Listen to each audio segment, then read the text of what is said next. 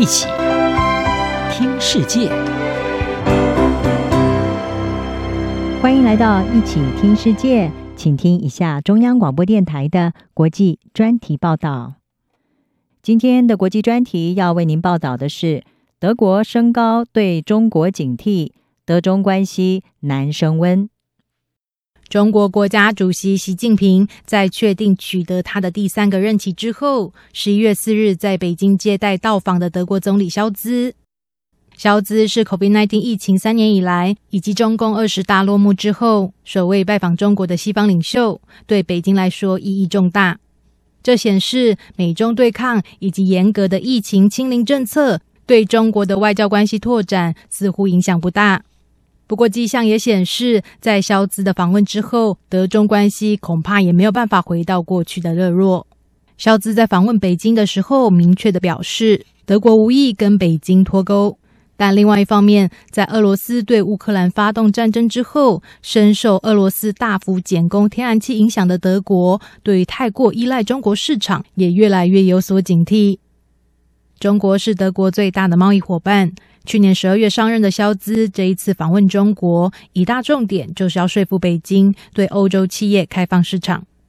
纽约时报报道，在中国的外国公司并没有办法享有与在欧洲的中国企业同等的待遇。柏林对此已经越来越感到不满。此外，德国官员对于国内的产业以及供应链过度依赖中国也越来越警惕。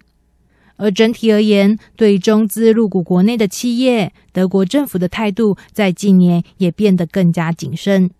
在萧兹结束北京行返国后不久，德国政府以涉及国安为由，挡下了中资对德国国内两家半导体制造商的潜在投资。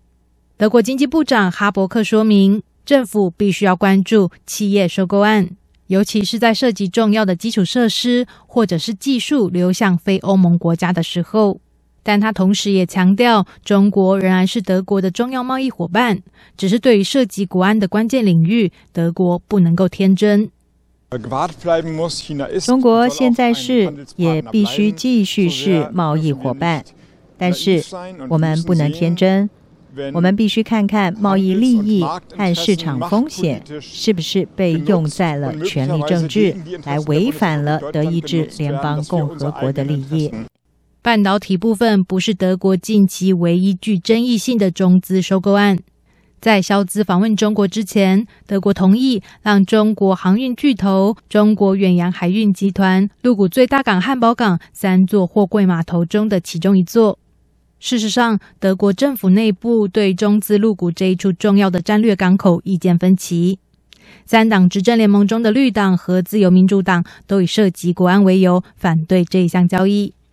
在反对中资入股德国最大港的政治阻力下，德国联合政府后来在谈判后达成最终妥协，缩小了这一项投资的规模。德国政府最后批准中远集团的持股从原本提议的百分之三十五缩水到百分之二十四点九，让这个配合北京“一带一路”政策入主了全球一系列港口的航运集团没有办法掌控这一处码头的经营决策权。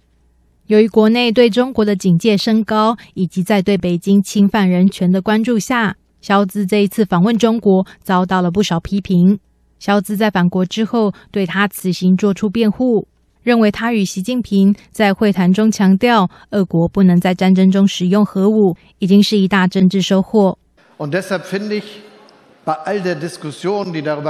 认为，有关所有这些争论。去那里访问是否是正确的事？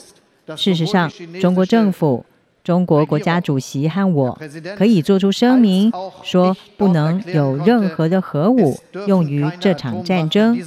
光是凭这一点，这次的访问就值得了。在地缘政治越发紧张之际。德国要如何在不与中国这个最大的贸易伙伴脱钩，以及在不会过分依赖中国市场之间保持平衡，将持续受到关注。